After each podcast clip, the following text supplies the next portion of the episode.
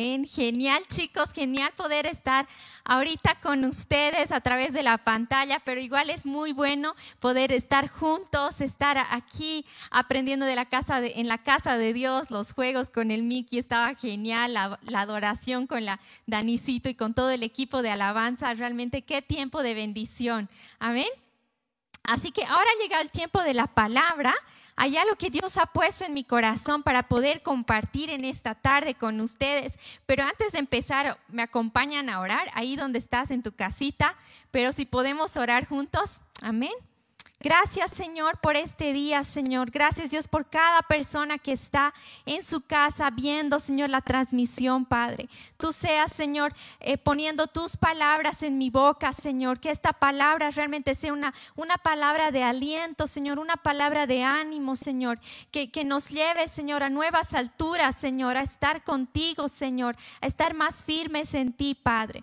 Gracias por este tiempo. Tu Espíritu Santo sea ayudándome, Señor, en todo Padre, en el nombre de Jesús. Amén. Amén. Genial. Y eh, esta semana justo estaba un poquito, un poquito mal de la garganta y, estaba un poco nerviosa con todo esto de que los contagios han aumentado y, y, todo lo que está pasando en nuestra ciudad ahora que hemos entrado. Ya mañana tenemos cuarentena rígida y todo. Pero me puse a adorar al Señor me puse a adorar al Señor y estaba con, una canción que decía, yo te voy a alabar, te voy a adorar a Dios, si, aunque esté en los valles, aunque esté en las montañas, no importa dónde esté, pero yo voy a adorarte siempre. Y no sé por qué, pero me impactó mucho y me hizo recuerdo a este versículo bíblico que lo vamos a leer ahora. Así que si tienes tu Biblia, puedes abrirlo porque está súper interesante. Habacuc 3, Habacuc es uno de los profetas menores, ¿ok?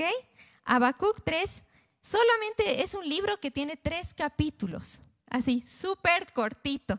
A veces, si, logras encontrarlo en la Biblia, porque solo son dos páginas, creo, pero vamos a leer Habacuc 3, el versículo 17 al 19, que justamente son los últimos versículos de este libro. Y dice así, aunque las higueras no florezcan y no haya uvas en las vides, aunque se pierda la cosecha de oliva y los campos queden vacíos y no den fruto, aunque los rebaños mueran en los campos y los establos estén vacíos, aún así me alegraré en el Señor. Me gozaré en el Dios de mi salvación. El Señor soberano es mi fuerza. Él me da pie firme como el venado, capaz de pisar sobre las alturas. Amén. Me encantó este versículo y, con Gabo nos reuníamos y decíamos qué vamos a compartir. Yo solo tenía este versículo, pero no tenía más. Entonces me, puse a estudiar, me puse a estudiar el libro de, de Habacuc. Y el libro de Habacuc es súper interesante porque es un libro donde, si ustedes leen, es solamente una conversación entre Habacuc y Dios. Todo el libro. Es una conversación entre Habacuc y Dios. Habacuc no estaba hablando al pueblo de Israel como otras, como hemos visto Jeremías, por ejemplo, otros libros, pero este libro de Habacuc solamente se trata una conversación entre Dios y Habacuc. Y en este tiempo en el tiempo donde estaba viviendo Habacuc había mucha maldad en la tierra. Eh, la tribu de Judá, que era la tribu de que era Habacuc, estaba conquistada por los babilonios, había guerra entre ellos, había opresión a los pobres, había muchas injusticias. Entonces era un momento de caos, era un momento de caos el que se estaba viviendo en, ese tiempo era uno de los momentos más críticos, dicen los historiadores, para la tribu de Judá. Y vamos, para entender, vamos a ir, es bien interesante, los primeros versículos. Vamos a ir a Habacuc 1, Habacuc 1, del 2 al 4. Y este es Habacuc orando al Señor, le está hablando a Dios y le dice, ¿hasta cuándo debo pedir ayuda, oh Señor? Pero tú no escuchas. Hay violencia por todas partes. Clamo, pero tú no vienes a salvar. Tendré siempre que ver eh, estas maldades? ¿Por qué debo mirar tanta miseria? Donde quiera que mire veo destrucción y violencia. Estoy rodeado de gente que le encanta discutir y pelear. La ley se ha estancado y no hay justicia en los tribunales. Los perversos suman más que los justos, de manera que la justicia se ha corrompido. Aquí eh, eh, el profeta Habacuc está derramando su corazón a Dios y le está diciendo, me siento así. Le está diciendo, veo destrucción por todas partes, veo injusticia. Y Señor, pienso que tú no has escuchado mi oración, pienso que tú no me estás escuchando. Y vamos a leer el versículo 5. Lo interesante, ¿qué es lo que Dios le responde? El 5. El Señor le respondió. Observen las naciones, mírenlas y asómbrense, pues estoy haciendo algo en sus propios días, algo que no creerían, aun si alguien les dijera. La respuesta del Señor le dice, estoy haciendo algo, algo que tú tal vez ahorita no lo ves, algo que, tú tal vez ahorita no lo estás creyendo, pero yo estoy trabajando, estoy haciendo algo. Y así va hablando el Señor y, y vamos a saltar al versículo perdón, sí, al versículo 12. Otra vez, entonces ahí Habacuc le, le dice, oh Señor, mi Dios santo mío, tú eres eterno. No puede ser que estés planeando acabar con nosotros. Oh Señor, nuestra roca, tú nos has enviado a los babilonios para corregirnos y castigarnos con nuestros pecados. Entonces aquí otra vez eh, eh, le está respondiendo al Señor, pero Señor, no te entiendo lo que estás haciendo. Tú piensas destruirnos, no, no entiendo lo que estás haciendo. Y esa es la conversación que se da. Vamos a leer qué es lo que Dios le responde en el, en el capítulo 2, versículo 3. Le dice, esta visión es para un tiempo futuro. Describe el fin y ésta se cumplirá aunque parezca que demore en llegar, espera con paciencia, porque sin lugar a dudas sucederá y no se tardará. Qué lindo Dios, porque Dios le está diciendo, mira, tal vez ahorita no lo puedes ver, pero lo que yo estoy hablando, esta visión dice, escríbelas en tablas. Tal vez ahorita no es para este tiempo, pero sin duda va a llegar el tiempo del cumplimiento de lo que yo estoy hablando. Solo necesitas confiar en mí. Amén. Y así va avanzando lo que Dios le está hablando. Y me impactó mucho cuando he leído el, capítulo 3, que ya es el último capítulo. Y vamos a leer el versículo 2 y 3. Le dice, he oído todo acerca de ti, Señor. Estoy maravillado por tus hechos asombrosos. En este momento de profunda necesidad, ayúdanos otra vez como lo hiciste en el pasado. Y en tu enojo recuerda tu misericordia el versículo 3. Veo a Dios cruzando el desierto de Edom. El santo viene desde el monte Paraná. Su, brillante esplendor llena los cielos y la tierra se llena de alabanza. Su llegada es tan radiante como la salida del sol. Rayos de luz salen de sus manos, donde se esconde su impotente poder. Me impactó este versículo porque ahí empieza a cambiar. Si ustedes continúan leyendo el, capítulo 3, cambia completamente lo que, eh, la, actitud, lo que Habacuc estaba hablando. La diferencia podemos ver entre el principio y el final. Si ustedes ven los primeros versículos que hemos leído, Habacuc estaba diciendo, Señor, veo destrucción, veo caos, los últimos versículos que hemos leído, el 17 y el 18, con el que hemos empezado este mensaje, dice, con todo yo me alegraré en el Señor. ¿Qué diferencia? Es una diferencia abismal. ¿Y qué es lo que, lo que ha hecho que Abacú cambie? Cambie su oración de queja a estar regocijándose en Dios. ¿Qué es lo que ha hecho que cambie eso? Y es que él ha visto ¿no? En el versículo, en el capítulo 3, versículo 3 dice, veo a Dios. Qué hermoso, ¿no? Porque cuando vemos a Dios somos transformados. Cuando nuestra mirada es, eh, podemos ver a Dios, entonces ya nuestra actitud ya cambia completamente. Amén. Y eso es lo que ha pasado con el profeta Habacuc en este tiempo ha sido cambiado y transformado porque Él ha alzado su mirada. Él ya no estaba viendo las circunstancias, sí las circunstancias estaba un caos en ese tiempo, pero teniendo esta conversación con Dios, se, ha dado cuenta y ha dicho, realmente mi, mirada está ahora en las circunstancias, pero Dios quiere que alce mi mirada. Dios quiere llevarnos a nuevas alturas. Dios quiere que alzar la mirada para que vea cuán grande es Dios. Y empieza a describir cómo era, era Dios, ¿no? Dice, eh, estaba lleno de luz y empieza a describir cuán grande es Dios. ¿Hemos visto cuán grande es Él? Es una pregunta, creo, para cada uno de nosotros. ¿Has visto cuán grande es Él? Ahí Isaías se ha dado cuenta y ha dicho, Señor, tú eres dueño del universo. Todo está en control. Tú tienes todo el mundo bajo tus manos, en tu control. Nada se te escapa. Amén, nada se te escapa. Vamos a ir a Mateo 10. Mateo 10. Bien interesante en Mateo 10, el versículo 29 al 31. Mateo 10, versículo 29 al 31. Dice, ¿cuánto cuestan dos gorriones? Una moneda de cobre. Sin embargo, ni un solo gorrión puede caer a tierra sin que el Padre lo sepa. En cuanto a ustedes, cada cabello de su cabeza está contado. Así que no tengan miedo para Dios ustedes son más valiosos que toda una banada de gorriones. Qué lindo, porque aquí Jesús está hablando y está diciendo, Dios tiene todo en control, ni una ave cae sin que sea su voluntad, ni una hoja, todos los cabellos de, de nuestra cabecita están contados. Dios tiene todo bajo control. Amén. Dios está en su trono, Dios es grande.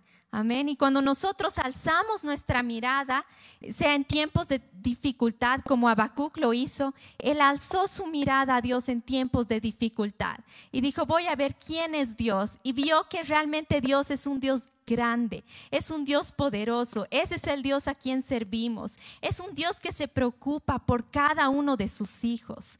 Cuando Él tuvo esta revelación es donde Él cambió completamente toda su oración, lo que él estaba hablando, ¿no? Cambió de queja a alabanza. Qué hermoso, ¿no? Cambió de queja a alabanza.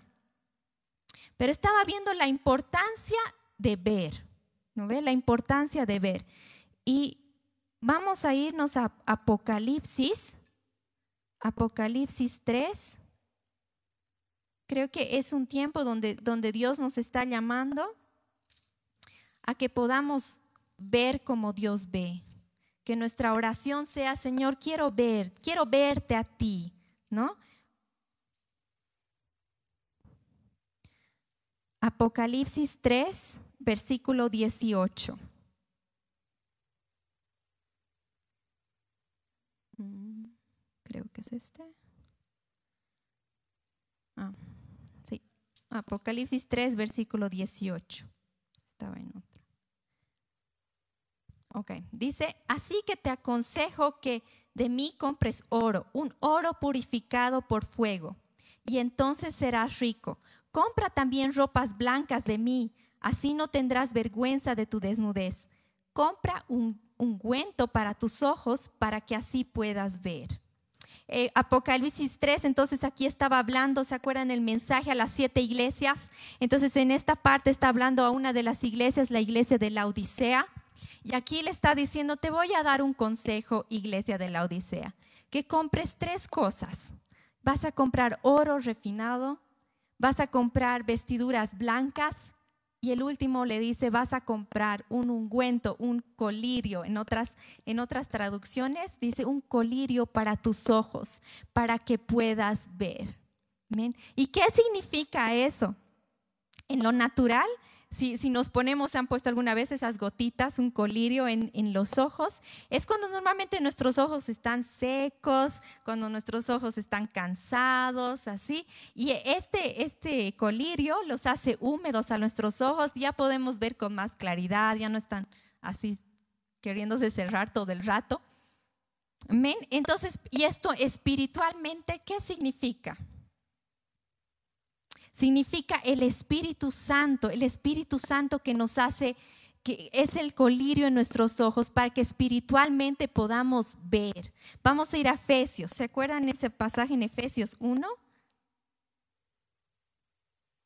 dice que Dios ilumina los ojos de nuestro corazón. Amén. Efesios 1.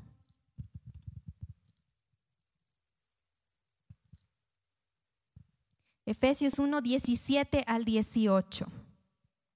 Dice, y le pido a Dios, al glorioso Padre de nuestro Señor Jesucristo, que le dé sabiduría espiritual y percepción para que crezcan en el conocimiento de Dios. El 18, pido que les inunde de luz el corazón para que puedan entender la esperanza segura que Él ha dado a los que llamó, es decir, su pueblo santo, quienes son su rica y gloriosa herencia. Amén. Ahí dice que, que el Espíritu Santo pueda iluminar los ojos de nuestro corazón, que podamos ver más allá, que podamos entender más allá. Amén. Y me acordaba mucho del águila. El águila en la Biblia está bien representado, ¿se acuerdan? En Isaías dice, no, levantarán alas como de águila. El águila es un animal donde vuela alto.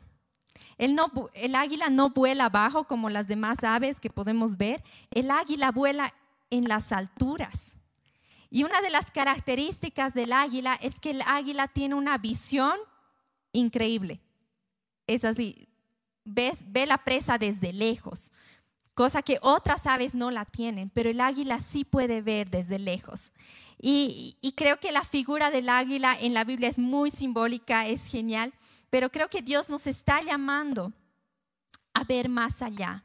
Amén. Me impactó mucho el último versículo en, en Habacuc, porque dice, me haces pisar sobre las alturas. Qué hermoso, me haces pisar sobre las alturas. Realmente yo, yo creo que cuando Habacuc vio al Señor, realmente elevó su mirada y empezó a ver más allá. ¿Alguna vez han ido al Cristo, a una montaña, al Tunari? Digamos, cuando una persona se sube a la, a, las alturas, mismo en un edificio, por ejemplo.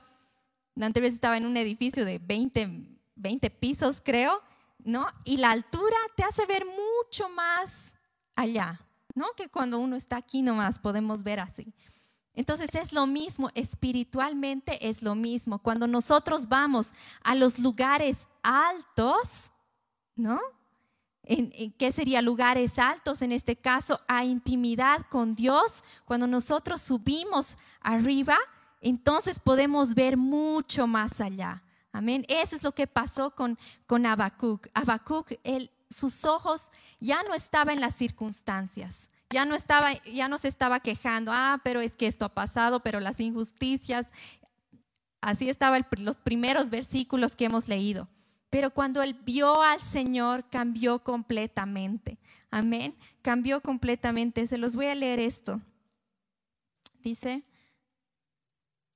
los acontecimientos del momento ya no nublaban su mente, porque se ha elevado por encima de ellos. Amén.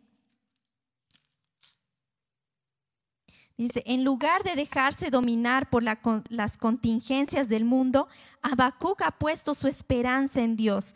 Ha comprendido al fin que el Señor se preocupa por sus criaturas. Y, y se da cuenta que ha sido llamado a un propósito más alto. Amén. Algo interesante de esto es cómo acaba diciendo me regocijaré. Me regocijaré en ti tendré un, gozo. ¿Cómo, acaba de, teniendo queja a una confianza en Dios? Teniendo duda a una fe inconmovible. ¿Cómo acaba estando en el valle y acaba en la cima? Amén.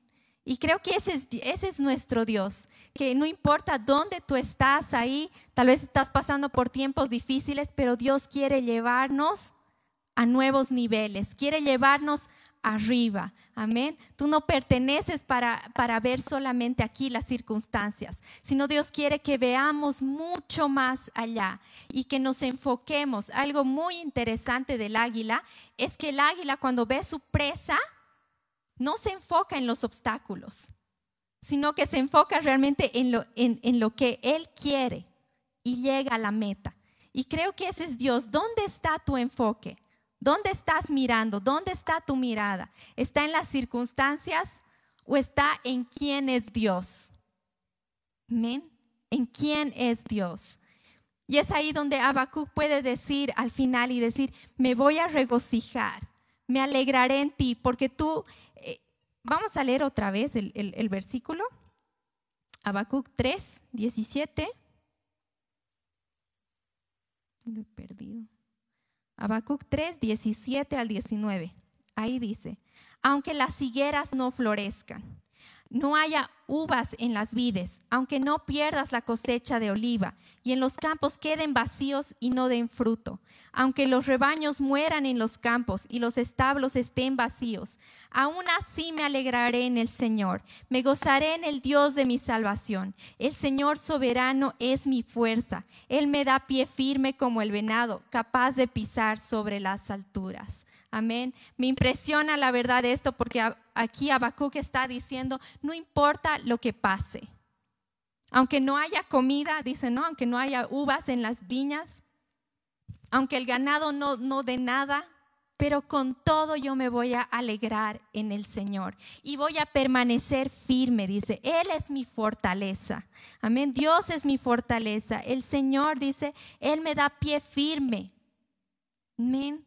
Qué hermoso es eso. Y creo que Dios nos está llamando a ser una iglesia que, que, ve más allá. Una iglesia que no depende de las circunstancias o de lo que estamos pasando ahora, sino una iglesia que se eleva y dice, ok, ¿quién es nuestro Dios? Este es nuestro Dios. Amén. Una iglesia que pueda decir, con todo yo me voy a alegrar y me voy a gozar. ¿Saben qué chicos? El gozo del Señor, el regocijo que habla aquí, no es una emoción no está hablando de una emoción, sino que está hablando porque ve un propósito. Amén. ¿Se acuerdan en Hebreos cuando Jesús, eh, en, en, Hebreos habla sobre Jesús y dice, por el gozo puesto delante de mí, sufrió la cruz. Amén. Entonces no era que el sufrimiento de la cruz, ah, estoy feliz, estoy contento, no era una emoción.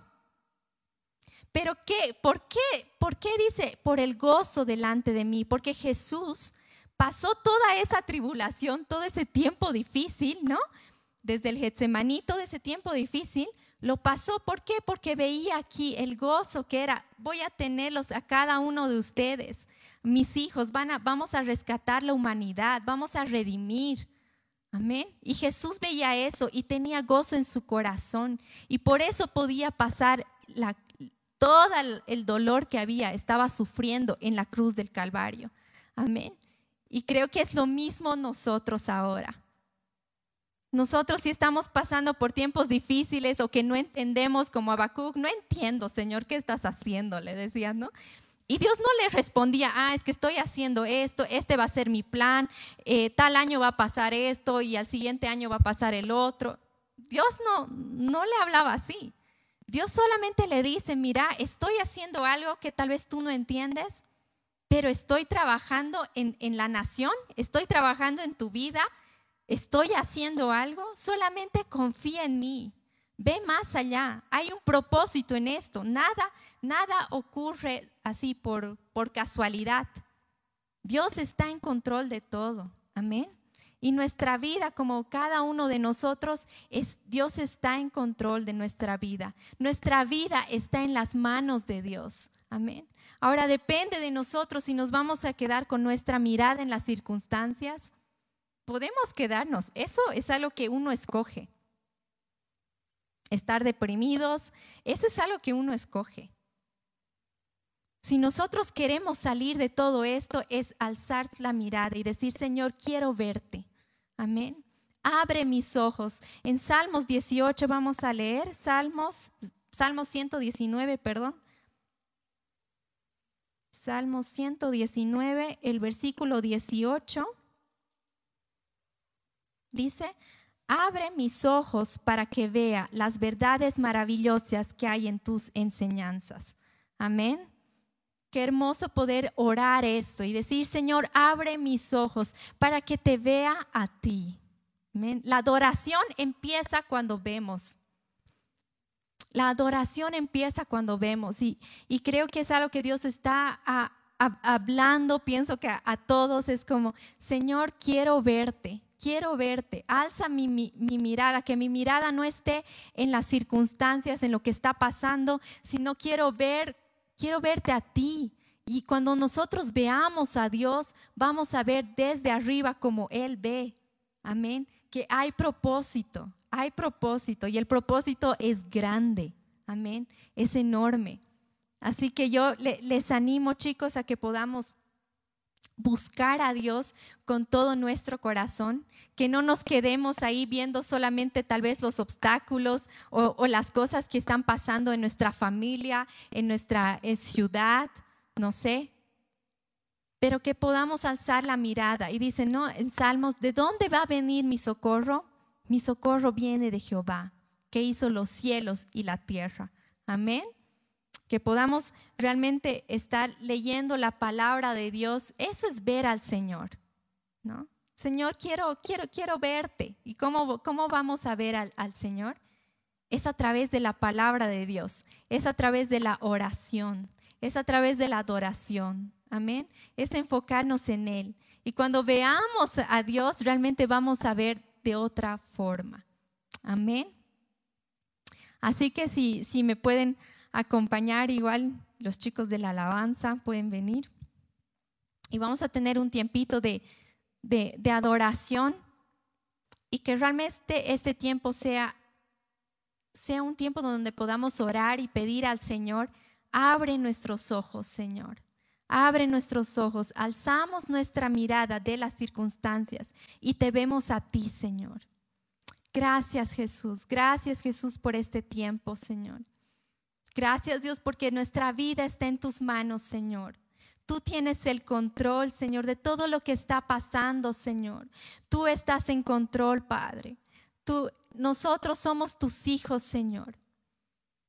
Gracias Jesús. Y realmente este tiempo queremos, queremos alzar nuestra mirada, Señor. Queremos confiar en ti, Señor. No queremos confiar en nuestras fuerzas, Señor, o en lo que hacemos, sino que realmente queremos confiar que tú eres un Dios grande y poderoso, Señor. Ponemos nuestra confianza en ti, Señor. Padre, cambiamos, Señor, transfórmanos, así como Habacuc, Señor, que él pasó de de, estar en queja pasó a estar en confianza en ti, Señor. De estar en duda pasó a estar en fe en, en ti, Señor. A que su fe sea firme, Señor. Padre, queremos ser esas personas, Señor, donde podamos volar, Señor. Llévanos a nuevas alturas, Señor. Llévanos para que podamos ver más allá, Señor, de nuestro entendimiento, de nuestra lógica, Señor. Abre nuestros ojos de nuestro corazón, Jesús. Esta es nuestra oración, Padre. En el nombre de Jesús. Amén.